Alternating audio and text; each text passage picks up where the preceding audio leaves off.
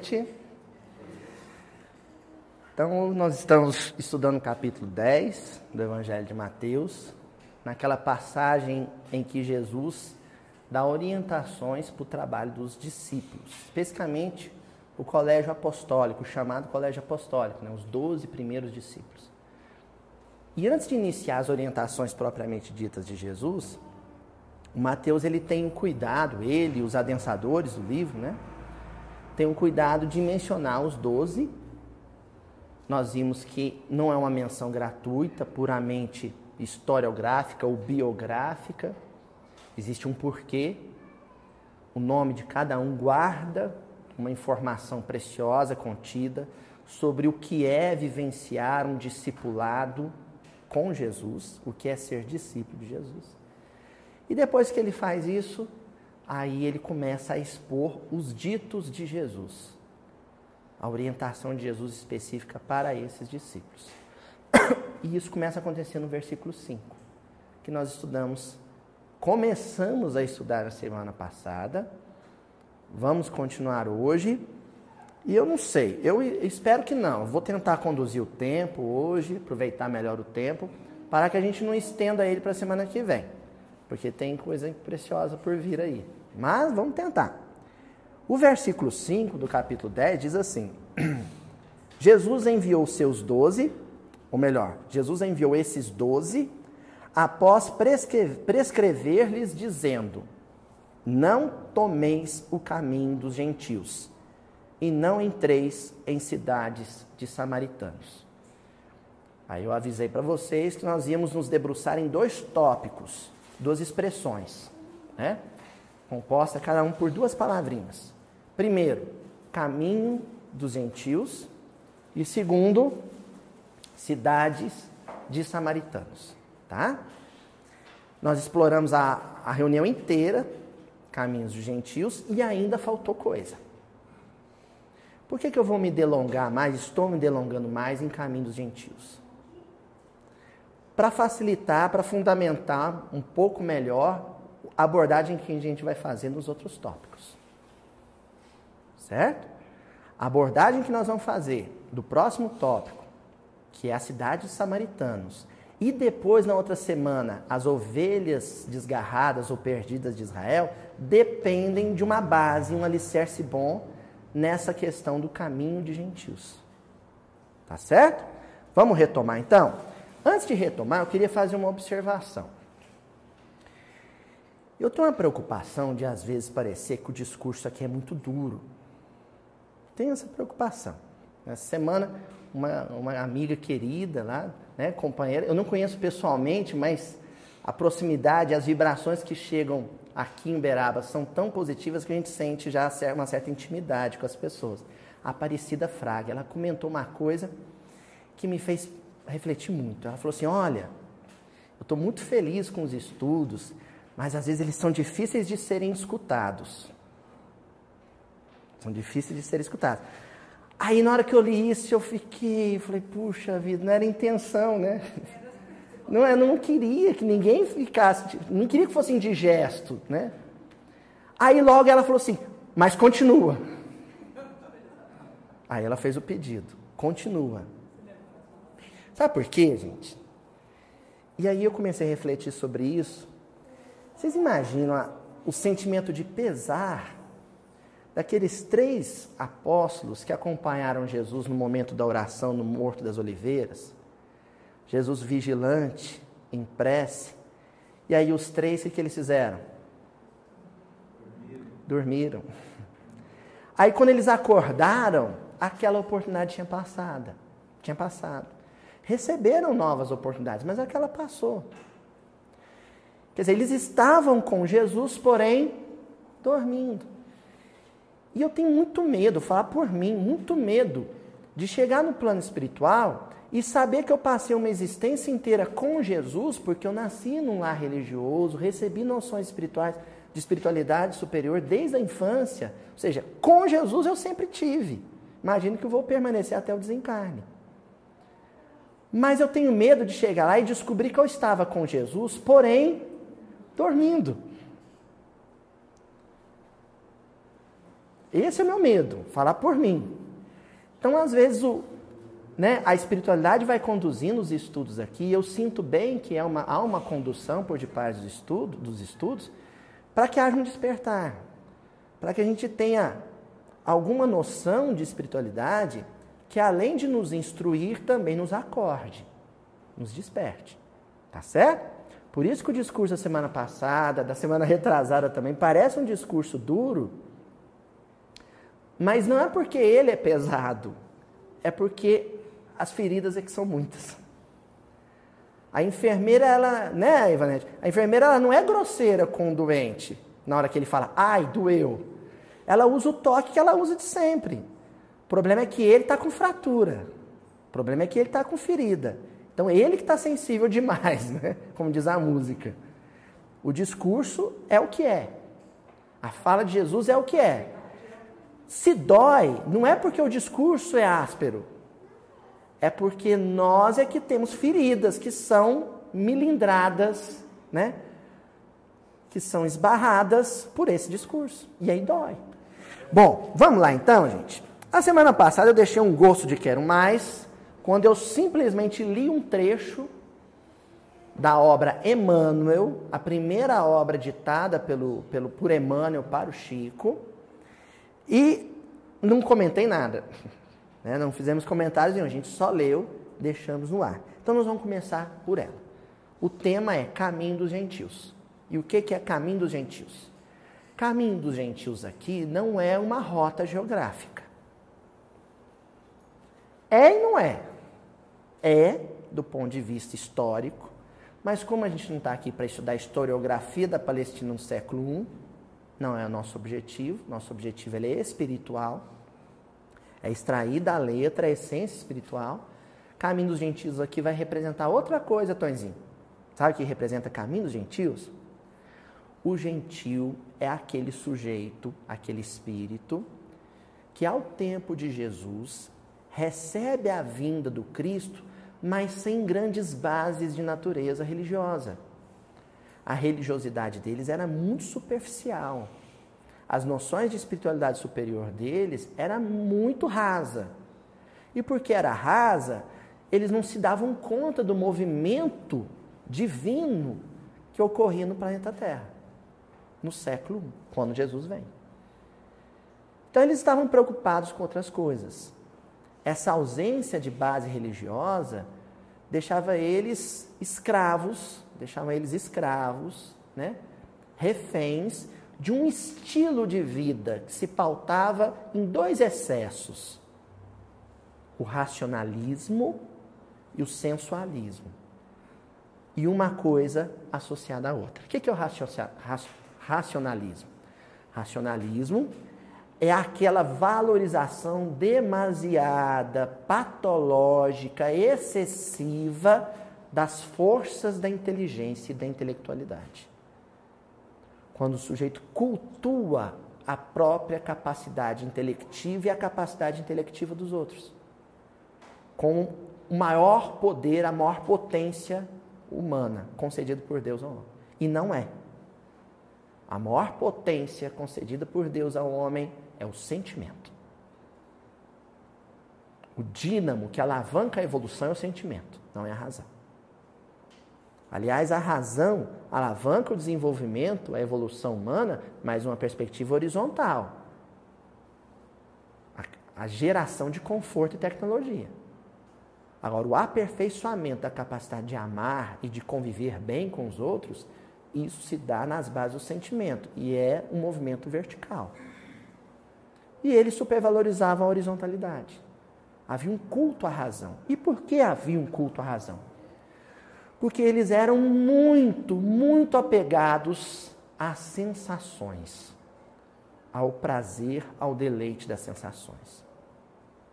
Comer bem, vestir bem, morar bem, embelezar-se. Havia um culto a isso. E a razão propiciava esse deleite. Esse, essa é a questão, esse é o ponto. Então eram muito apegados ao cérebro e porque o cérebro proporcionava ao corpo todas as delícias e todos os prazeres. e só se focavam nisso. A vida desse povo se gravitava em torno disso. Nós estamos falando desses povos, esse povo, numa perspectiva distante, né? Ah, eram aqueles que estavam lá no período em que Jesus veio ao mundo. Mas ainda existe um comportamento de gentil. Existe uma postura de gentil. Existem gentios no mundo ainda, gentios espirituais. Existem espíritos que vivem em função das conquistas de natureza intelectual e a geração de prazeres, delícias, né, deleites de ordem material. Vivem em função disso. Trabalham para isso, existem para isso. E qual é o conselho de Jesus para os discípulos? Não vá pelo caminho dos gentios. Não façam essa opção de vida. Não façam essa opção de vida. Que é a opção do porquinho. Aí nós mencionamos o porquinho, né? E mencionamos inclusive o quanto a cultura judaica associava a figura do porco à figura do gentil.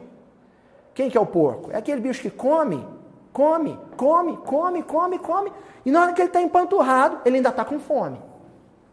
E passa o ano inteiro fazendo isso. Ele só faz isso. Quando chega no final do ano, consegue nem se movimentar, de tão gordo. E aí nós mencionamos a questão da fome. O que é essa fome? É fome de um carro, compra um zero, não serve mais usado. Compra o zero 1.0, não serve mais porque ele está querendo 1.8. Aí não serve mais 1.8 porque está querendo um sedã. E isso não tem fim, é uma fome insaciável. Roupa, mesma coisa. Casa, idem. Viagens, também. O extrato do banco, também. Então, uma fome insaciável de conforto e de bens materiais e de posses. Insaciável. É a mesma fome do porquinho no chiqueiro. Isso não tem limite. O porquinho, ele se deixar, ele come até explodir. Que nem a, a dona lá do personagem, do, né? Dona Redonda. Lembra da Dona Redonda? Não é só. Ó, até, olha, tem gente que fala assim, ah, mas tá falando do, do sujeito que come muito e fica gordinho. Não. A fome por corpo esbelto e musculoso também. O sujeito fica na academia dia e noite sem parar. E aí tá com a forma escultural, mas não é o bastante. A fome é na alma, né? É uma fome na alma. Tá claro isso, gente? Bom. Aí o Emmanuel, no livro Emmanuel, no capítulo 19, intitulado A Civilização Ocidental. Então, esse link o Emmanuel já vai cuidar de fazer. Um capítulo chamado A Civilização Ocidental. Quando ele pega e diz o seguinte: Olha, existem os romanos, os gregos, os persas, os babilônios dos dias atuais. Homens e mulheres que vivem no século 21 com os mesmos excessos dos romanos, os gregos, os persas, os babilônios, os egípcios da antiguidade. E o título é O Futuro das Grandezas Materiais. E aí, o Emmanuel, um espírito sábio, que ao tempo de Jesus era um gentil romano, ele vai dizer qual que é o futuro de todas as coisas espetaculares que o gênio, a intelectualidade humana gerou nos dias de hoje ele vai dizer aqui qual que é o futuro de Manhattan, qual é o futuro da Champs-Élysées, qual é o futuro de Dubai. Sabe esses lugares todos que a gente olha na revista? Pelo menos eu, né? Não tenho condição de ir. E você fica falando assim, nossa senhora, que lugar lindo. Deve ser muito bonito ir para esse lugar com dinheiro, né? A gente quer ir com dinheiro. E se deleitar. Já pensou? Você com dinheiro na Quinta Avenida. Você com dinheiro na Champs-Élysées. Aí o Emmanuel vai dizer qual que é o futuro desses paraísos econômicos, desses paraísos mercadológicos. E começa assim. Dentro de alguns séculos, ele falou isso aqui, ó, em 1938. Dentro de alguns séculos, os colossos de Paris, de Roma e de Londres serão contemplados com o embevecimento histórico das recordações. A Torre Eiffel, a abadia de Westminster, serão como as ruínas do Coliseu de Vespasiano e das construções antigas do Espalato. A impenitência da civilização moderna, corrompida de vícios e mantida nos seus maiores centros à custa das indústrias bélicas, não é diferente do Império Babilônico que caiu apesar do seu fastígio e da sua grandeza. Impenitência. Sabe o que é impenitência? Uma vez nós conversamos aqui, há um tempo atrás, né, num vídeo que já está no YouTube, sobre a questão da culpa. A culpa como um processo negativo. Só que existe um arrependimentozinho que tem que rolar. Se você permanece nesse arrependimento quando pisa na bola, aí isso vira culpa, vira doença, não te ajuda em nada. Mas aquele arrependimentozinho rápido, e logo você transforma isso em responsabilidade, em trabalho renovação, isso tem que acontecer. O problema é quando não acontece nem esse arrependimento necessário. Quando você tem uma vida perdulária, uma vida de porquinho, de quem só consome, consome, consome, acumula, acumula, acumula, sem culpa nenhuma, sem arrependimento nenhum. É isso que o irmão está chamando de impenitência. O sujeito está burlando a lei de Deus, está na contramão da orientação da espiritualidade, e para ele está tudo bem. Ele não se sente incomodado nem um pouquinho de ter demais no seu armário e depois ver o que é a vida de um morador do interior de Moçambique. Isso é impenitência. Eu comentei a semana passada, uma criança em Moçambique trabalha o dia inteiro numa roça de amendoim para ganhar um repolho.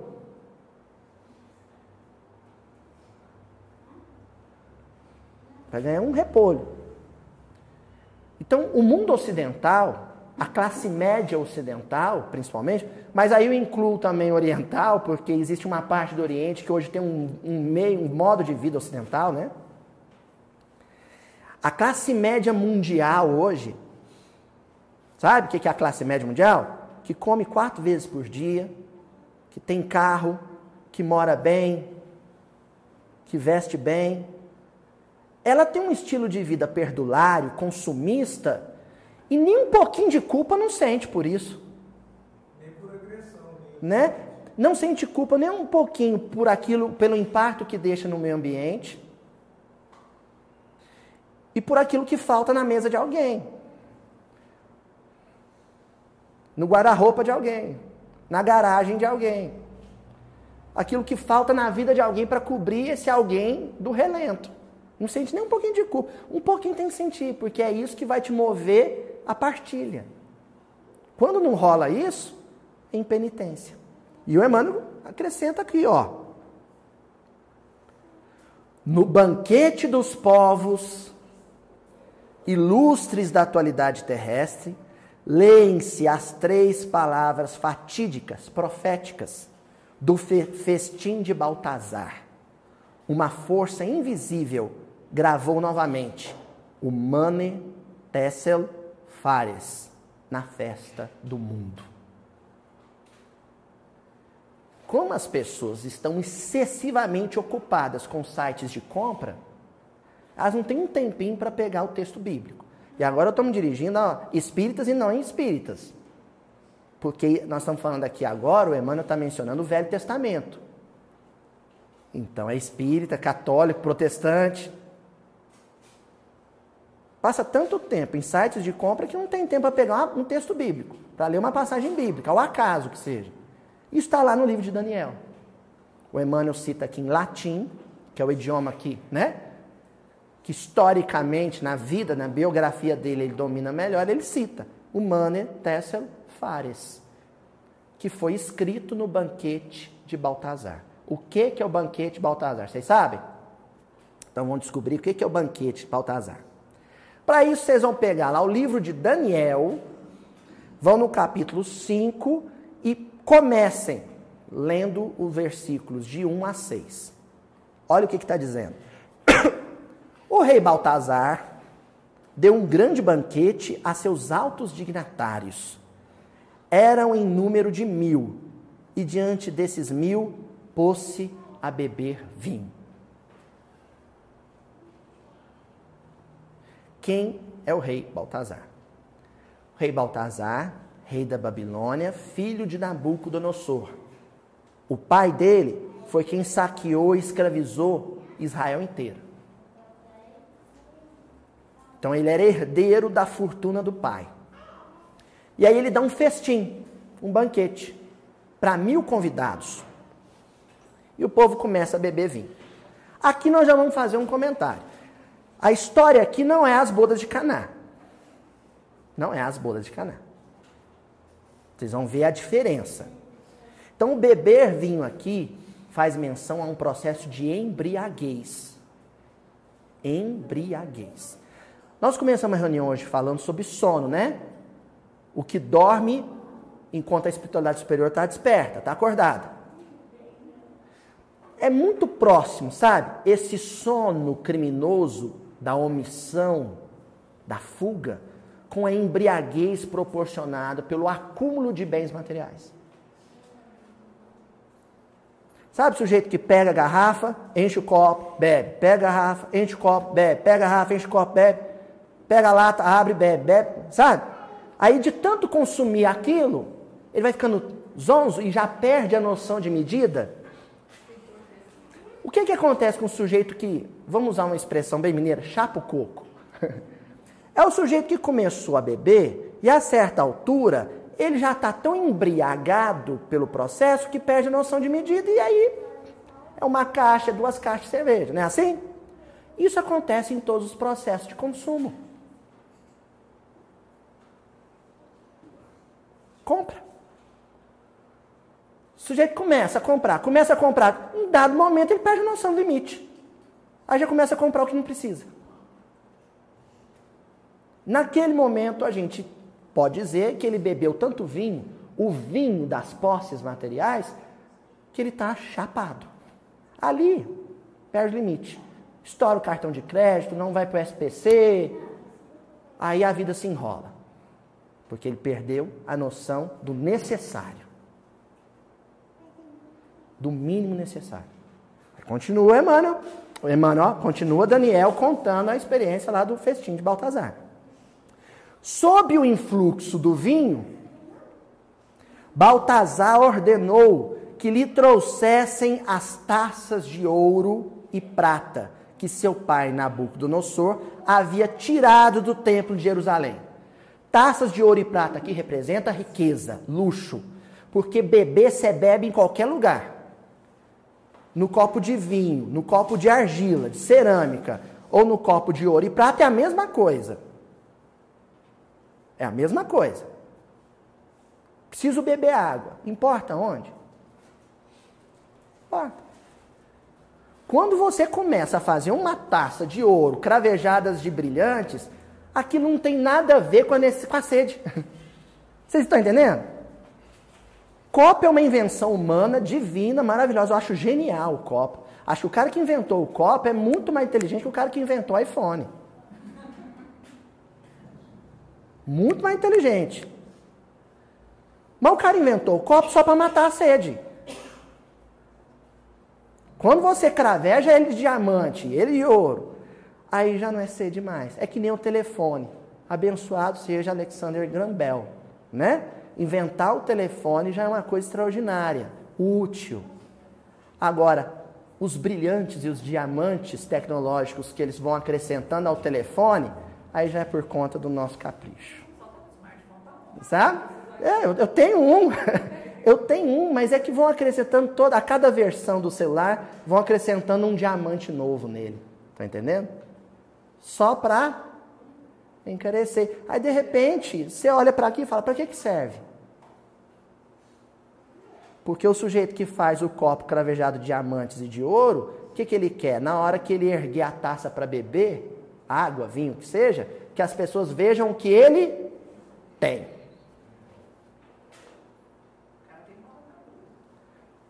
O cara que pega essa taça é para erguer e os outros olharem e falar: olha o que ele tem. Continuando, com um dado importante.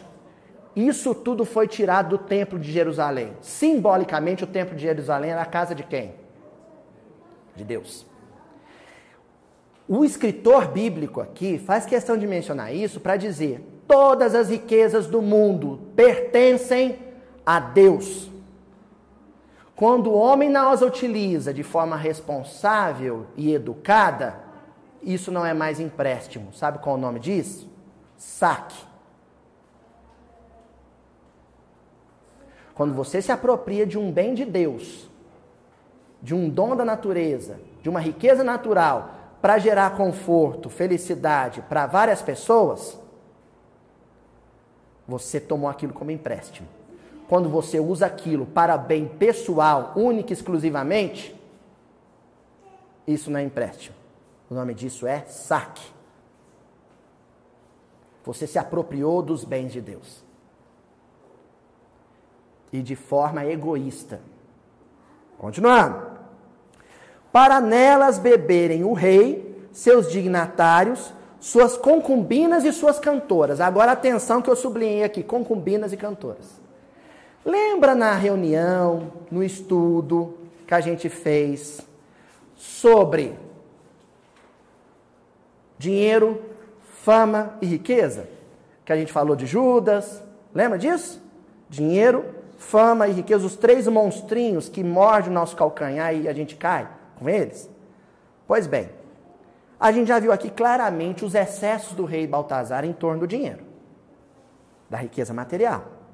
Aí menciona aqui concubinas, menção à sexualidade desregrada, a desorientação de natureza sexual. Quando a sensação divina e maravilhosa do sexo, e eu não, não quero crer que alguém diga o contrário. O sexo é divino e maravilhoso. O prazer sexual é maravilhoso, como todos os prazeres oferecidos pela carne. Só que quando você perde a, medida, quando você se embriaga com ele. E aí, uma esposa, uma noiva, uma namorada não é bastante. Você precisa de concubinas, no plural, ou concubinos. A promiscuidade que se vê no dia, nos, no dia de hoje é concubinato. E as cantoras? Gente, o canto, o lirismo na antiguidade ele atendia sobretudo a um objetivo: a epopeia. Quando um cantor ia para a corte de um rei, ele já ia com as composições prontas. Vocês sabem qual que era o tema de todos os cânticos? Exaltação ao rei. Exaltação ao rei. Qual que, que essas cantoras estavam cantando lá na corte de Baltazar? Olha como o Baltazar é maravilhoso, como o Baltazar é poderoso, como ele é extraordinário. Então ali estava presente, na taça na mão, apego às posses materiais. Na presença das concubinas, desregramento de ordem sexual. E na presença das cantoras, o fanismo, fama, autoexaltação. Esse sujeito era viciado nessas três coisas. E tudo isso fruto do brilhantismo bélico, tático, militar e de gestão dele e do pai dele. Racionalismo e sensualismo. Cultuavam a própria capacidade administrativa, a própria capacidade de conquista e cultuavam os prazeres que essas conquistas lhes proporcionavam. Certo? Bom, continua. Eles bebiam vinho e entoavam louvores aos deuses de ouro, de prata, de bronze e de ferro, de madeira e de pedra. Ídolos. Enquanto faziam isso, entoavam louvores aos deuses de pedra, de madeira, de marfim. Nitidamente, o autor bíblico está dizendo: olha, esse estilo de vida sensualista, racionalista, pragmático, materialista, é um estilo de vida idólatra, pagão, politeísta. No século 21, quem leva essa vida é pagão. Mesmo que frequente um templo religioso. De repente, Deus é muito bom, né? Deus não deixa ninguém dormir para sempre. Deus ama. E quem ama quer ver o outro esperto e liberto. De repente, apareceram dedos de mão humana que se puseram a escrever. Materializou uma mão. Vocês lembram do fenômeno de voz direta no livro Paulo Estevam? Uma garganta se materializa? No banquete de Baltazar materializou uma mão. E ela começou a escrever na parede. Por de, que se puseram a escrever por detrás do lampadário, sobre o estuque da parede do Palácio Real. Começou a escrever na parede, como se fosse um data show. E o rei viu a mão, e o rei viu a palma da mão que escrevia. Vou susto, né? Então o rei mudou de cor, seus pensamentos se turbaram, as juntas dos seus membros se relaxaram e seus joelhos puseram-se a bater um contra o outro. Ah! Porque é essa sensação de pavor, de pânico, daquele que descobre que existe algo que é maior que ele. Que existe um poder que é maior que os poderes humanos. Que existe uma glória e uma riqueza que é maior que, as, que a glória e as riquezas humanas. É de pânico. Você se acha Deus. E de repente você se dá conta de que não é Deus. Que existe um poder maior que o céu. Só que ele não entendeu o que estava escrito lá. A mão apareceu, escreveu na parede e ficou escrito. E ficou escrito.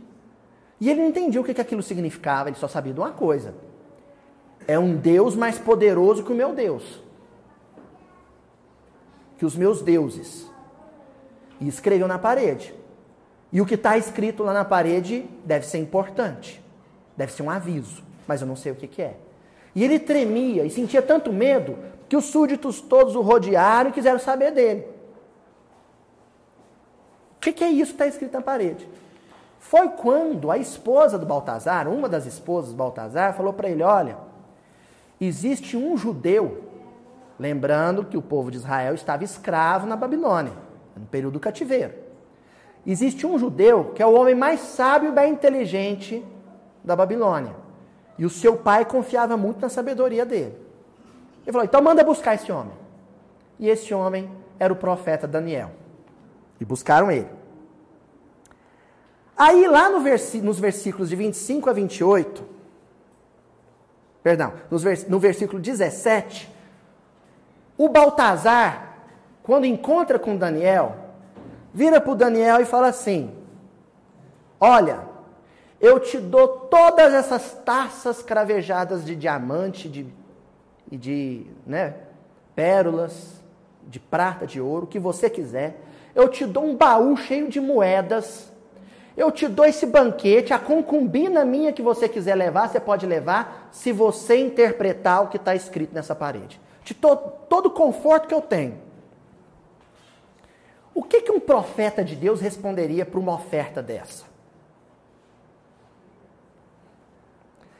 Então chega alguém que chega para um profeta de Deus genuíno e fala: em troca de você interpretar as inscrições divinas, eu te dou o conforto que você quiser. O que, Sadel? O que, que, que um profeta genuíno responde? Vamos ver? Daniel tomou a palavra e falou diante do rei: Fiquem para ti os teus presentes, e oferece a outrem os teus dons. Quanto a mim, vou ler essa inscrição para o rei e dar-lhe-ei a sua interpretação. Guarde esses presentes para você, eu não quero. Porque o maior dom, a maior riqueza de um profeta de Deus é a comunhão com Deus. é poder interpretar a palavra de Deus para quem não entendeu. As pessoas, por gratidão, por desespero, vão querer te recompensar por isso, mas você não pode aceitar. Como a única coisa que elas têm para te dar é bens materiais, elas vão te fazer oferta. E é um direito delas de fazer oferta. É um direito delas. O que você não pode é aceitar. Nunca. Nunca. Né? E aí ele fez o que o profeta de Deus tem que fazer. Sem recompensa nenhuma, sem conforto e prazer de natureza alguma, ele interpretou. E aí, gente, a interpretação, como diria a maninha Ila, é varada de goiabeira na canela. a inscrição assim traçada é a seguinte. Aí ele vai dizer em hebraico. O Emmanuel falou em latim. Ele vai dizer em hebraico. Mane, mane. Tessel, parsim. Mane, mane. Tessel, parsim. E esta é a interpretação da coisa. Mane. Deus mediu o teu reino e deu-lhe fim. Mane. Mediu. Então é assim, ó. A gente chega no mundo e o primeiro bem material que a gente recebe, Tonzinho, é o corpo. Primeiro bem material que você recebe. E depois as concessões de Deus vão te oferecendo outros. Outros bens. A parcela por empréstimo que você terá da obra de Deus no mundo. E ele te dá o necessário, ou o que era útil para a sua trajetória espiritual. Mas a gente não contenta com o que recebe. Aí começa a batalhar para ter mais, porque aquilo não é o bastante. Quando vai chegando perto da época do nosso desencarne, sabe o que, que é os avalistas reencarnatórios? Porque ninguém reencarna sem um avalista. Ninguém reencarna sem um benfeitor que assinou embaixo e fala: deixa ir, que eu assino embaixo a ida dele, e se ele andar fora da linha, deixa que eu, a varada de goiabeira vai cantar porque esse é um coração que eu amo demais. Então ele vai medir. E nessa contabilidade vai se chegar a um denominador. O resultado vai ser dado com base naquilo que você recebeu por concessão divina e naquilo que você adquiriu e conquistou por ambição. Existe uma contabilidade aí. E tudo é medido. Você recebeu X, mas conquistou mais 2Y. Foi medido. É a primeira coisa que é dita, para o Baltazar. Baltazar, todo o seu império foi medido. A concessão de Deus era essa, mas parece que o que você tem é muito mais do que você tinha recebido. Depois, Tessel, Tu foste pesado na balança e foste julgado deficiente. Então, isso é uma tradição egípcia, viu, gente? Que os hebreus herdaram, os povos do Oriente todos. Você tem um coração e ele é pesado quando você nasce. E ele apresenta um teor, um peso moral X. Quando ele for pesado no seu último dia de existência, a espiritualidade, a justiça divina, vai comparar se houve um ganho ou se ele permaneceu com o mesmo peso. Entendeu? Pesa, olha, pesava, ser é figurativo, gente. Pesou, olha, seu coração moralmente pesa 90 quilos. Você tem que voltar para o plano espiritual melhor do que você veio. Então, quando for o final da sua existência, pelo menos 92 quilos ele tem que pesar. E ele vai ser pesado de novo. Aí pesa. Ó, no dia que você nasceu, Você tinha essa virtude e precisava conquistar uma virtude a mais. Mas você está voltando para o mundo espiritual do jeito que chegou. Não fez conquista nenhuma.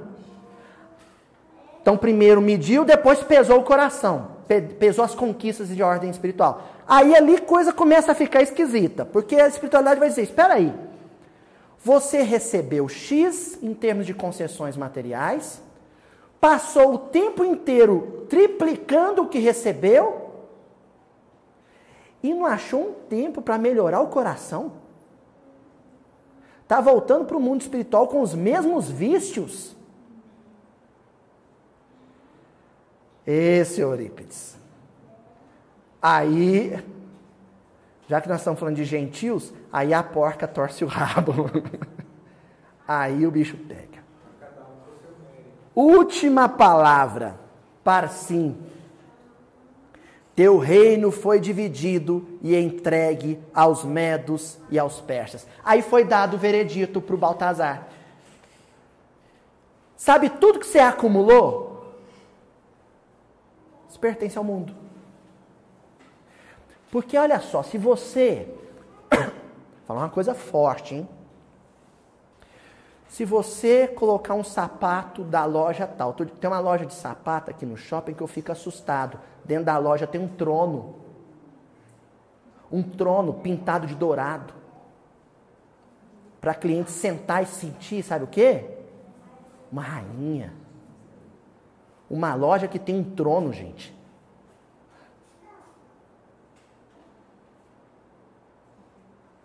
Aí você coloca um sapato dessa loja que tem o trono põe um vestido lá, sabe? Que é o meu salário do mês. Coloca joias no corpo inteiro. Aí você sai no mundo aí viajando um carrão. Aí você sofre um acidente de carro. Aí é uma estrada muito deserta, ninguém vai te socorrer, você fica lá. Estou criando uma, uma imagem. Dependendo da situação em que você desencarnar, é bem possível que as primeiras pessoas que cheguem para te dar o, o socorro façam, sabe o que com seu sapato e suas joias? Saqueiem. Porque no momento que você desencarnou ali, aquilo não te pertence mais. Aí depois que te saquear, vão achar seu corpo.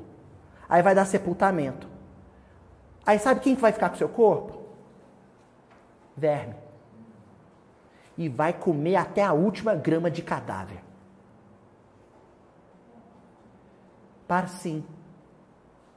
Tudo que você deixou vai ser dividido. E se não for por saqueadores e vermes, vai ser pelos seus herdeiros. E olha que eles sejam, talvez sejam muito mais cruéis que os saqueadores.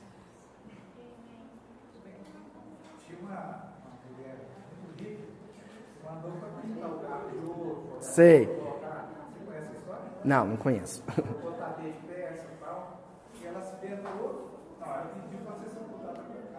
Olha.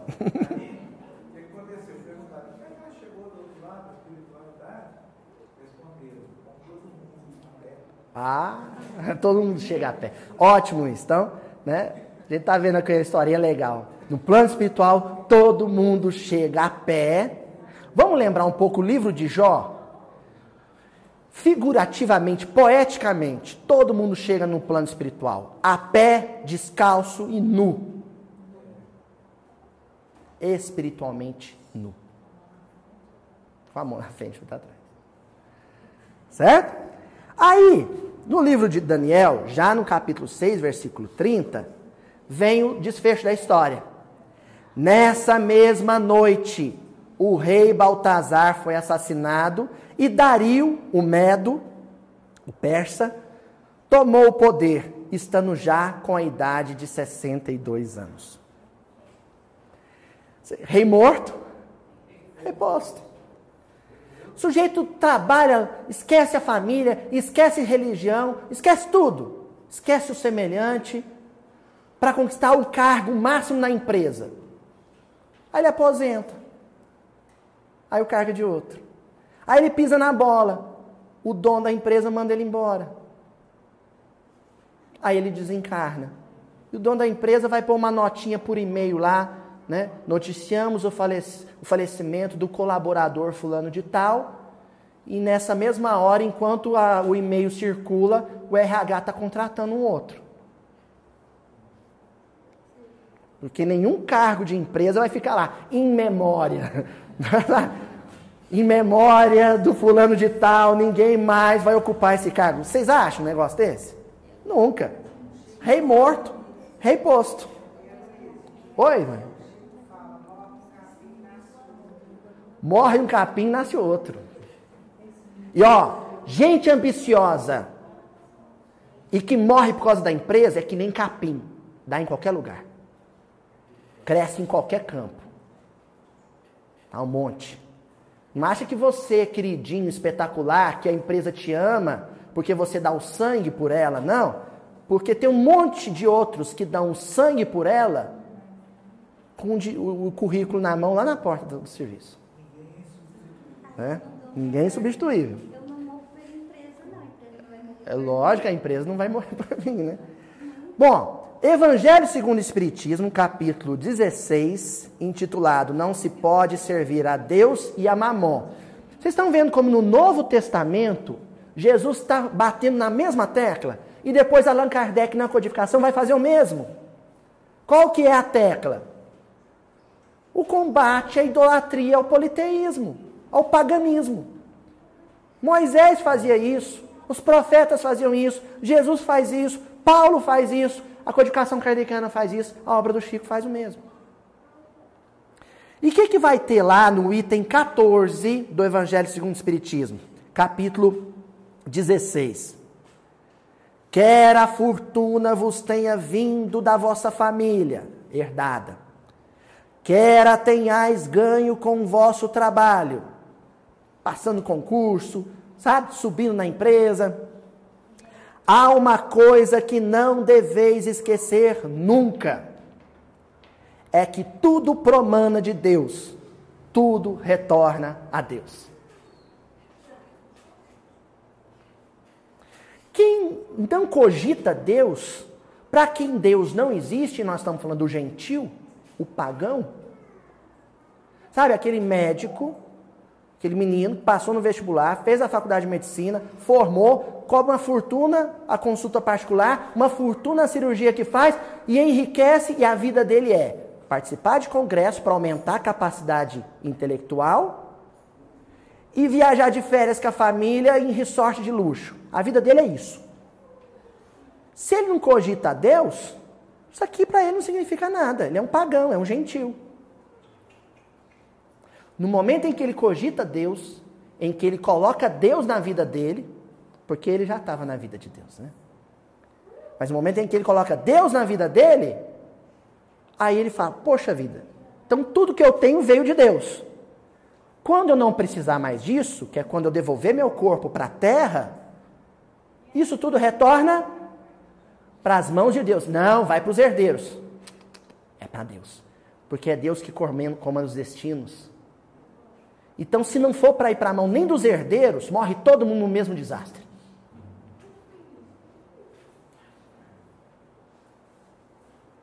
Nada vos pertence na terra. Está no Evangelho segundo o Espiritismo, século XIX, movimento espírita lendo isso de noite. Parece que não entendeu. Nada vos pertence na terra, nem sequer o vosso pobre corpo, porque é frágil demais. Sabe? É frágil demais. Sabe? Você dá uma pancadinha na quina da cama, já rocheia tudo, sabe? Nosso corpo é muito frágil, ele é macio, gente. Né? A morte vos despoja dele, como de todos os bens materiais. Você fez uma super compra hoje. Gastou uma fortuna com roupa, você desencarna antes de experimentar ela a primeira vez.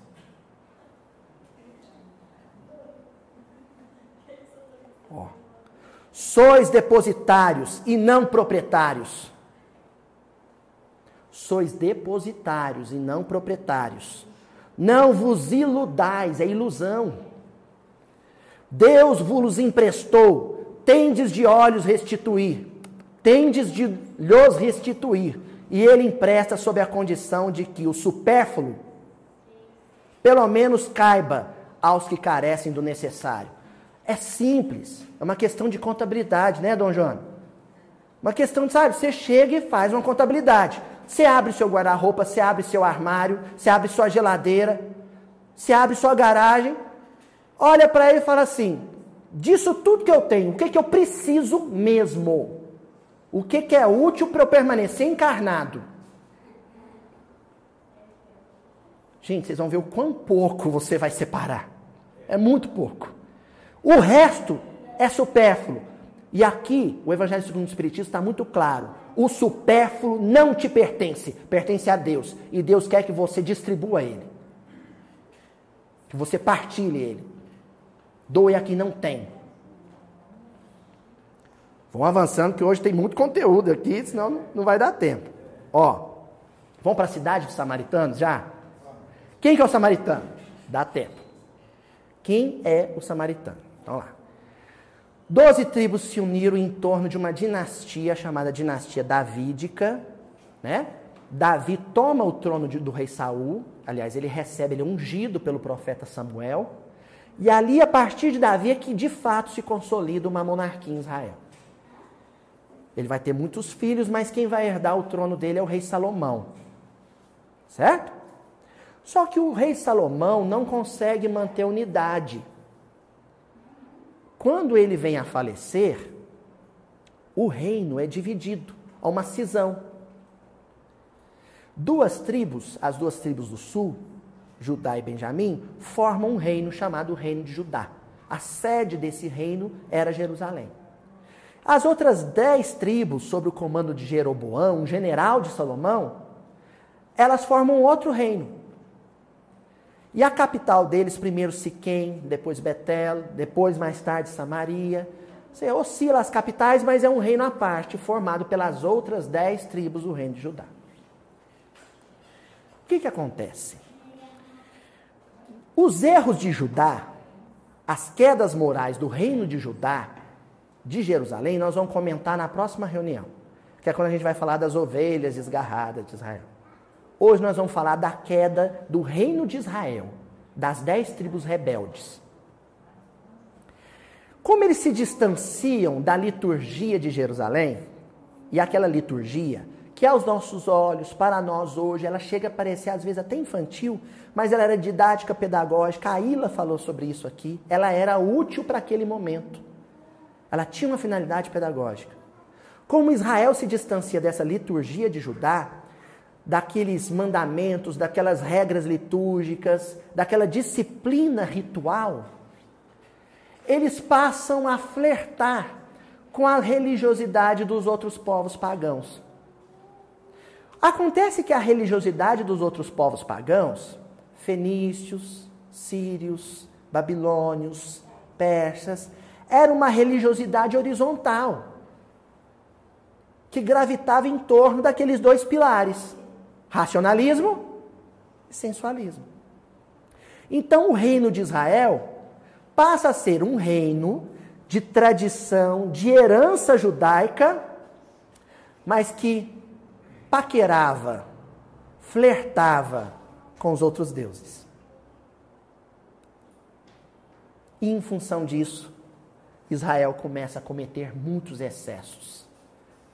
O reino de Israel começa a se exceder, tal qual os povos pagãos. E aí cai.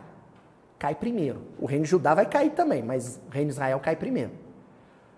A máquina de guerra síria conquista o norte de Israel, e aí vem a tática da Síria para dominar. Né, seu Daniel? O que, que eles faziam?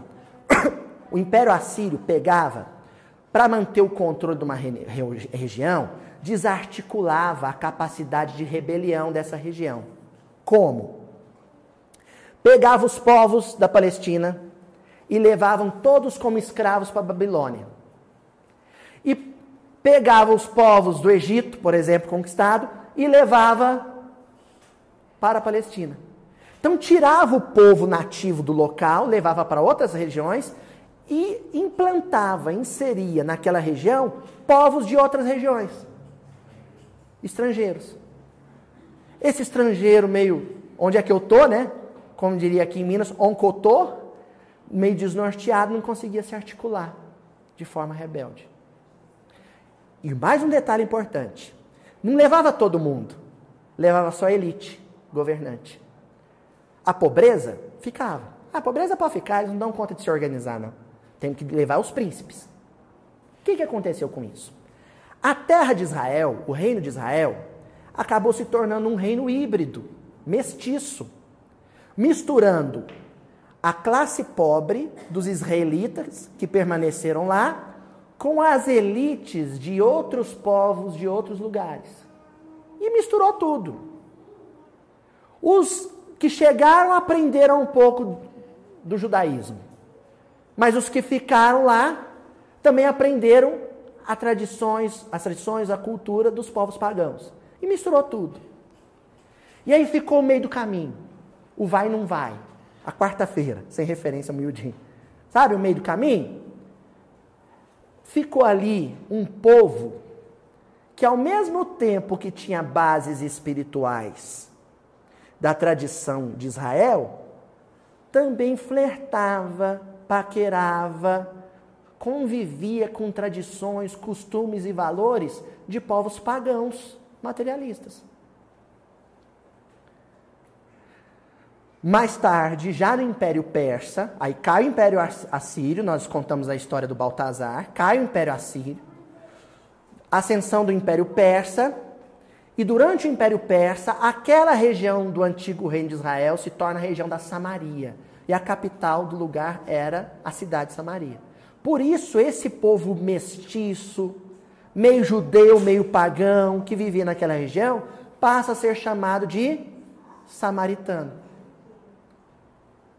E eles erguem, próximo a Samaria, no Monte Gerazim, um templo só para eles, porque aí eles não são aceitos de modo algum no templo de Jerusalém.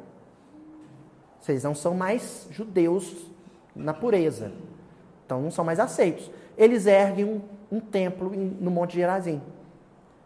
Que mais tarde, o João Hircano, um outro conquistador aí de, né, de, representando o poder do reino de Judá, vai lá e destrói esse templo. Aí começa o ódio entre eles. Aí uma mágoa que não cicatriza até hoje entre Jerusalém e as tradições samaritanas. Samaritanos e judeus passam a se odiar, e isso é uma informação que ajuda a entender muitas passagens do Evangelho. O que que as cidades da Samaria representam aqui? Elas representam o israelita com um estilo de vida pagão. Vamos trocar esse miúdos? O sujeito que conhece religiosidade, que conhece doutrina espírita, que já tem bagagem espiritual para se nortear melhor no caminho da vida, mas que não resiste a uma farrinha, a um banquete, a um festim de Baltazar. É a multidão que admira a espiritualidade, que se diz espírita, se diz católico, se diz protestante, mas que vive como pagão. É o samaritano.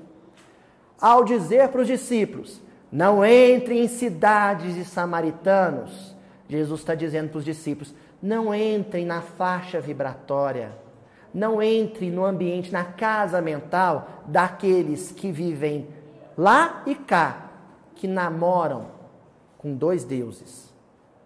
São adúlteros. É uma raça prostituta, que é poligâmica, que cultua Deus, único, espiritual, criador de tudo que existe, mas também cultua os deuses do capitalismo contemporâneo. Há uma diferença, eu friso sempre isso, entre usufruir e cultuar. Usufruir de um smartphone é uma coisa, cultuar um smartphone é outra. Cultuar é quando aquilo te toma, te absorve, te escraviza completamente. E é isso que faz um samaritano. Ele vai na casa espírita para escutar uma preleção, um comentário evangélico, mas não vê a hora de tirar o celular da, da mão para olhar o que, que rolou no WhatsApp.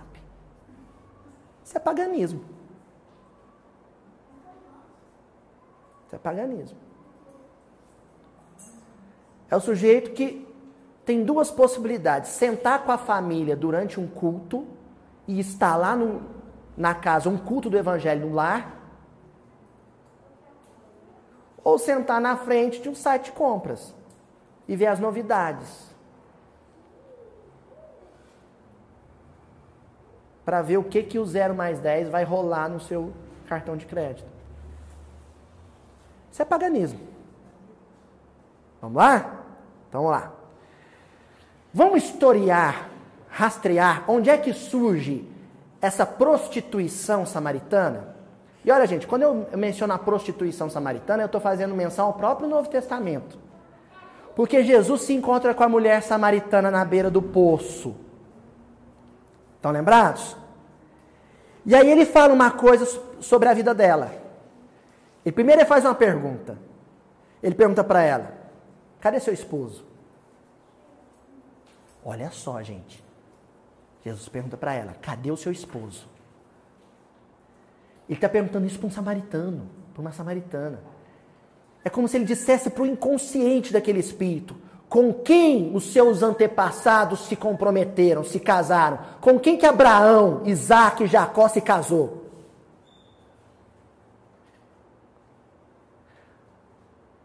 Aí ela, mas eu não, como é que, eu não tenho esposo.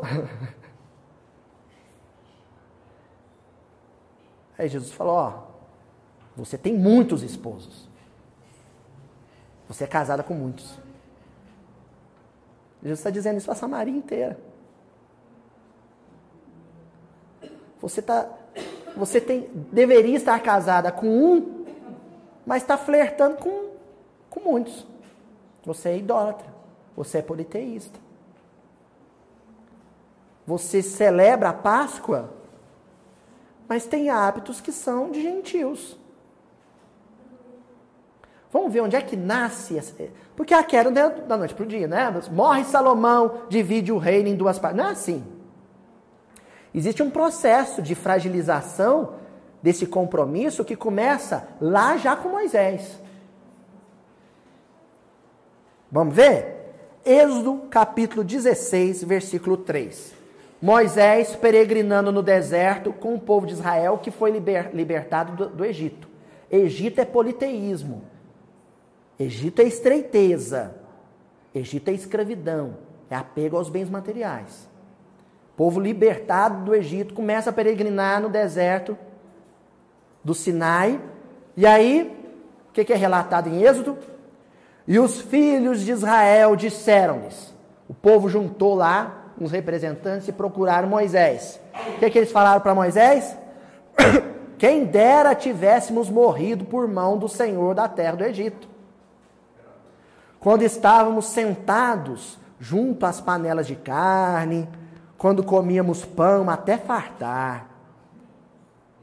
Porque nas tendas, perdão, porque nos tendes trazido a esse deserto para matardes de, nos matardes de fome e a toda essa multidão. Eles estão dizendo para Moisés: Ó, oh, compensava mais ter ficado no Egito, viu? O faraó lá, a gente era escravo, a gente morria de trabalhar, mas tinha uma carninha, um pãozinho no final do dia. Nós estamos nesse deserto aqui com você, ó, passando fome. Viram qual é a diferença? Com o mundo, com os deuses do mundo, é fartura. Com Deus, pai de tudo que existe, é penúria.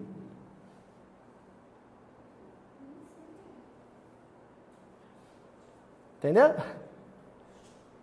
Ou não? Vou, tentar ser um pouquinho mais claro. Você quer ter certeza que você está com Deus? É quando o mundo está contra você. Teste de fé. Exatamente. Vamos falar desse teste. Olha aqui.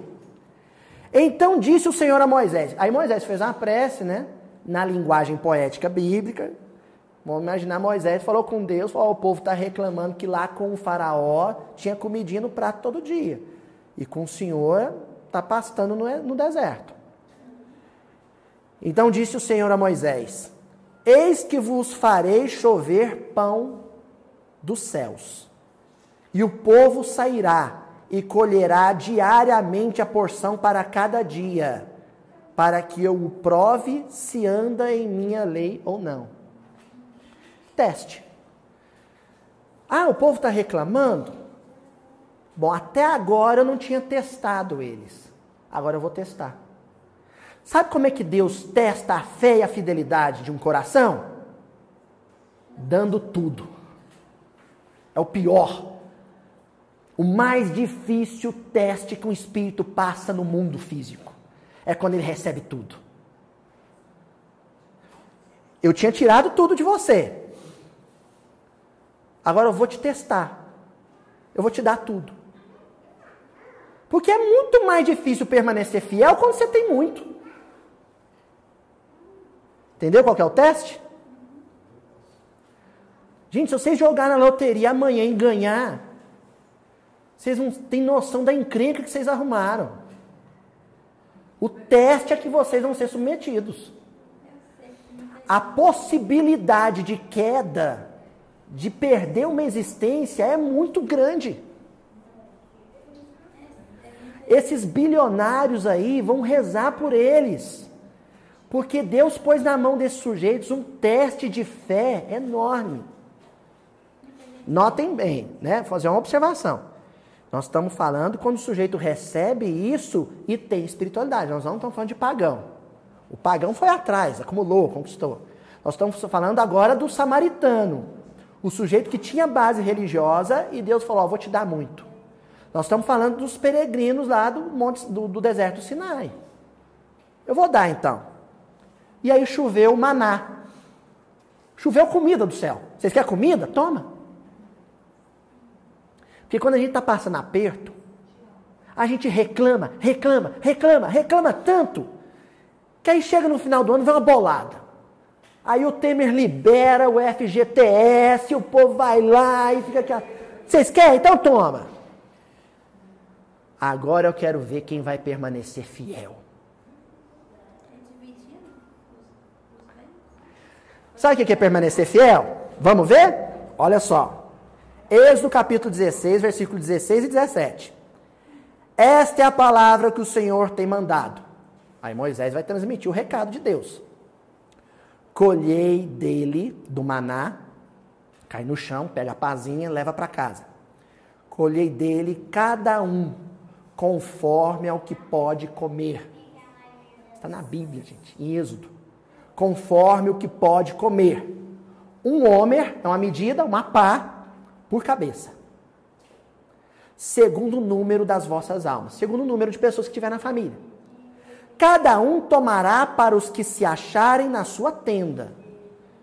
Então, o que, que você pode comer? O que, que é necessário para você comer num dia? Um pão.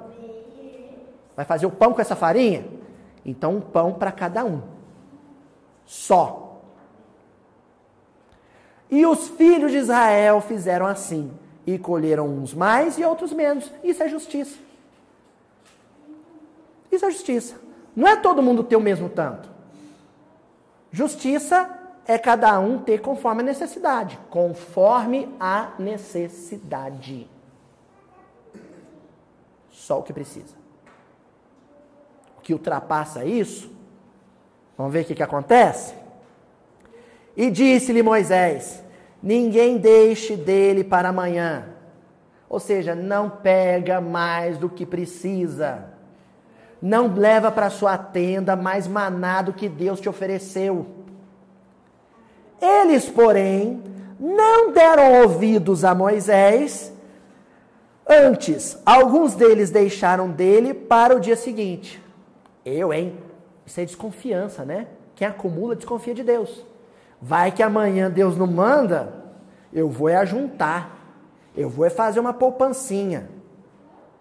Que é o pior crime que um pai pode cometer na educação do filho, viu, gente? A criança com 5, 6 anos de idade abre uma poupança para ela. Você põe comida no prato, você põe roupa no corpo. Ensinar a criança a juntar dinheiro é ensinar ela a acumular na tenda maná. Que, que acontece? Tá aqui, ó. Antes, alguns deles deixaram dele para o dia seguinte e criou bichos e cheirava mal. E criou bichos e cheirava mal. Aí o sujeito enche a casa de coisa, aí depois tem que danar pondo cerca, câmera, guarita de guarda, não serve mais, está perigoso ainda, vamos erguer condomínio. Vive com pânico, com medo. Por quê? Porque os perdulários consumistas materialistas do passado, que tiveram fortuna, reencarna muito, muito miserável muitas vezes. E não aceita a miséria. E aí quer o que o outro tem. Aí vira um estado de guerra. Uma guerra social. Quem tem quem não tem. Aquele materialista rico que não quer perder, não quer partilhar, é meu, é só meu. E o materialista pobre que não aceita o que recebeu. Eu quero o que ele tem. Aí vira guerra. E o pessoal acha que a solução para a segurança pública é dar bazuca para o policial. Né? Tá, tem pouca arma, dá mais arma. Mais presídio, mais arma, mais presídio, mais viatura, mais soldado. Isso não tem fim.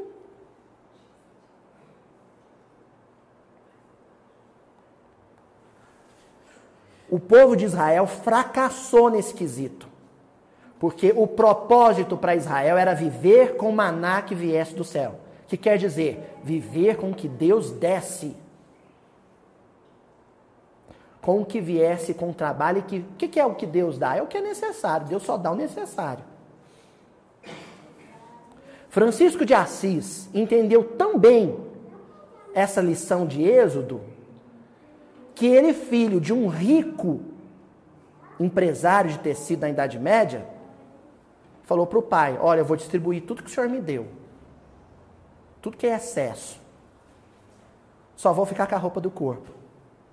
Aí o pai falou para ele: Mas essa roupa que está no seu corpo fui eu que te dei. Então toma, pai. Entregou para ele ficou nu. Quando ele abandona Assis, a burguesia de Assis, ele abandona nu.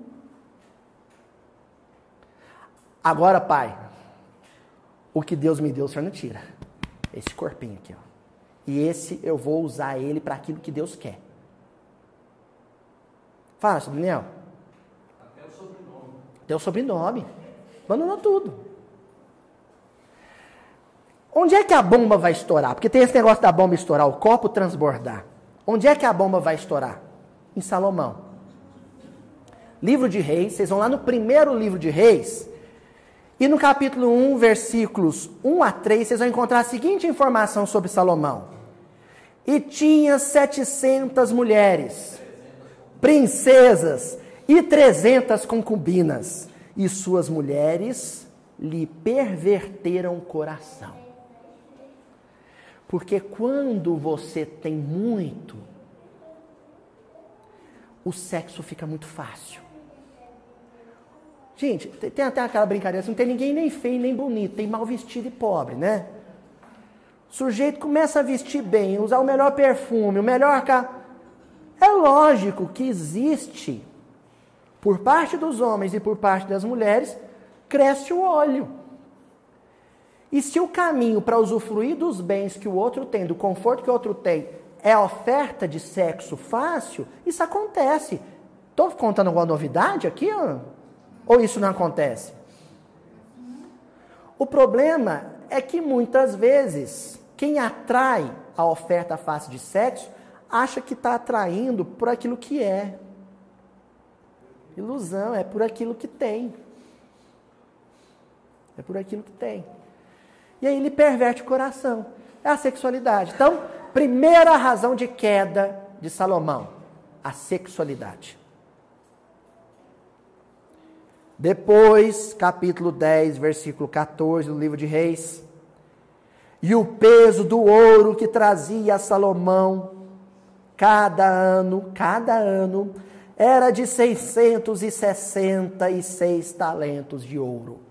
Todo ano, na coleta de impostos, né?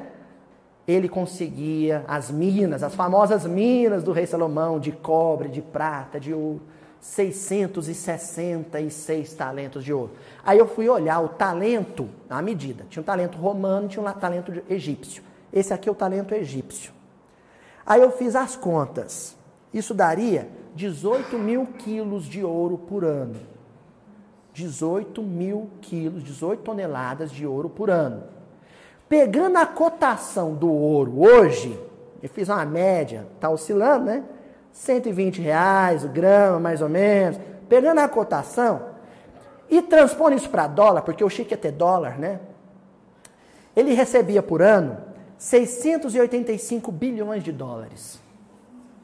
O homem mais rico do mundo, segundo a revista Forbes, hoje é o Bill Gates, o patrimônio dele é de 65 bilhões. Pra vocês terem noção o que, que aconteceu com Salomão. Se não pira o cabeção. Ó, capítulo 10, versículo 28. E traziam do Egito para Salomão cavalos e fio de linho. Cavalos aqui representando carros. Né? Cavalinho na frente ali no carro ali. O povo gosta, hein? E fios de linho, roupas. Roupas. E os mercadores do rei recebiam o fino, o fio de linho por um certo preço. Rei de onde? Traziam do Egito. Quer dizer, Moisés promove a libertação do povo do Egito e Salomão escraviza o povo de novo. Porque quando você se torna dependente do conforto e o padrão de vida alto de alguém, você se torna refém desse alguém. Quando você se torna viciado no conforto, no padrão de vida que um amigo, um parente, um patrão, um vizinho tem, você se torna refém desse alguém. Você não vai querer contrariar ele em nada. Você vira escravo. O Salomão ia contrariar o paganismo do Egito? De jeito nenhum. Olha o que, que vinha de lá para ele: carros e roupas boas, cavalos e fios de linho. Vinha do Egito para ele. Ele se torna escravo do Egito. Um judeu bilionário, escravo do Egito. Tal qual aquela geração. O que, que, é tenso nessa história toda? O que vai estar lá no versículo 24 e 25 do capítulo 10. E toda a terra buscava a face de Salomão. E toda a terra buscava a face de Salomão. Sabe o que é buscar a face? Queria conhecer ele. Primeiro sexo, depois dinheiro e agora fama. Todo mundo queria estar perto, tirar uma selfie com Salomão. Ô Salomão, olha aqui, ó. Eu tenho aqui, né? Os salmos. Autografa em, em nome do pai dele, né? Em nome do seu pai. Provérbios, autografa aqui provérbios para mim. Queria estar tá na face, só não queria conhecer ele. Para ouvir a sabedoria que Deus tinha posto no seu coração. Isso é que é tenso.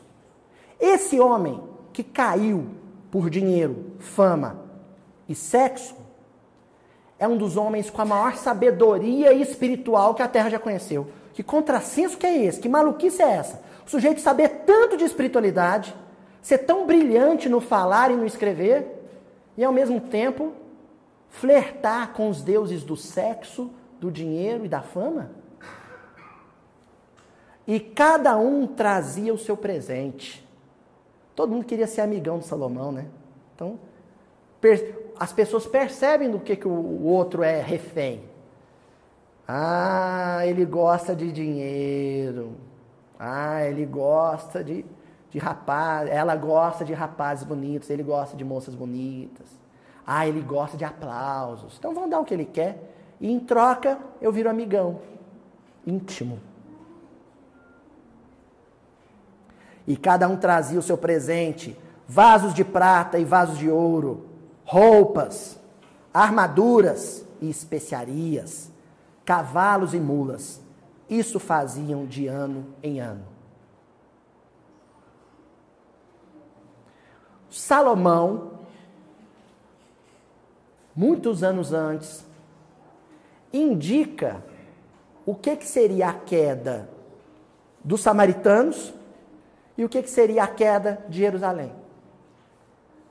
Muita bagagem espiritual, um conhecimento sobre as leis de Deus profundo, mas não resistia a um flertezinho, uma paquera com o paganismo, com o caminho dos gentios.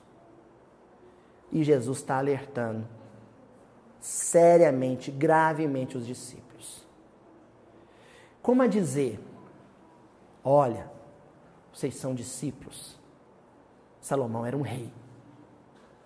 O compromisso de Salomão era liderar uma nação que tinha o compromisso de liderar a humanidade inteira na redenção. Salomão caiu. O autor de Provérbios